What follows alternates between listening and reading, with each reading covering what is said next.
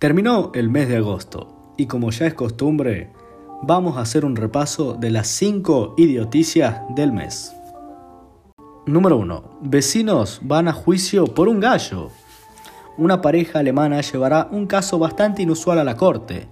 Intentarán que su vecino se deshaga de su gallo, que cacarea más de 200 veces por día y, según ellos, ha convertido vivir en su casa en una tortura. El marido declaró a los medios locales que no empieza hasta las 8 de la mañana, porque está encerrado por la noche, pero luego canta entre 100 y 200 veces a lo largo del día.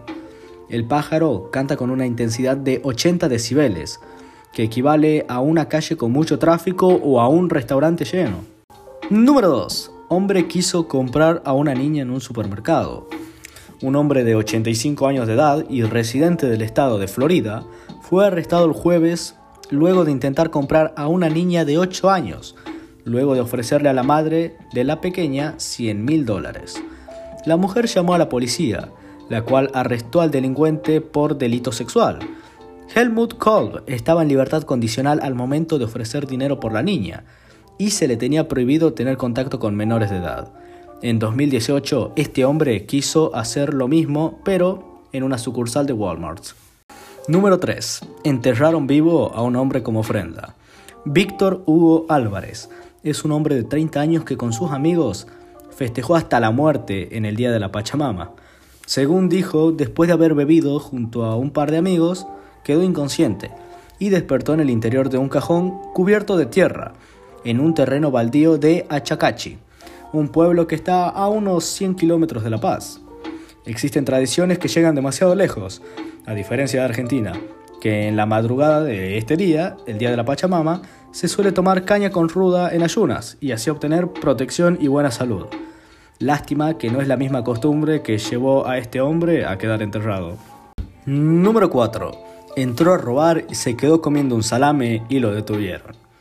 Sucedió en Media Agua, en la provincia de San Juan. El joven involucrado quedó imputado por robo. Ocurrió en un local ubicado en Avenida San Martín. Un vigilador privado de un centro comercial que pasaba por la zona vio que el almacén tenía uno de sus vidrios rotos. Llamó a la policía y encontraron varias cosas preparadas para llevarse, entre ellas una caja de cigarrillos, una notebook, un parlante, y había cuatro piezas de fiambre tiradas sobre el piso. Y la quinta era una pieza de salame que tenía mordidas. Al revisar el negocio encontraron escondido al joven de 19 años, actor del crimen. Tenía en su poder plata, cargador de una computadora portátil, máquinas de afeitar y otros elementos. Número 5. Científico pidió perdón por subir a redes una foto de una rodaja de salame y decir que era una estrella.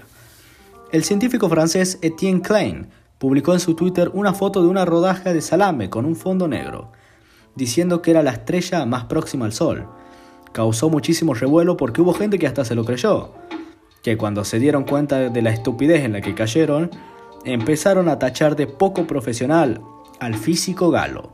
Para cerrar, el especializado nos dejó una gran frase.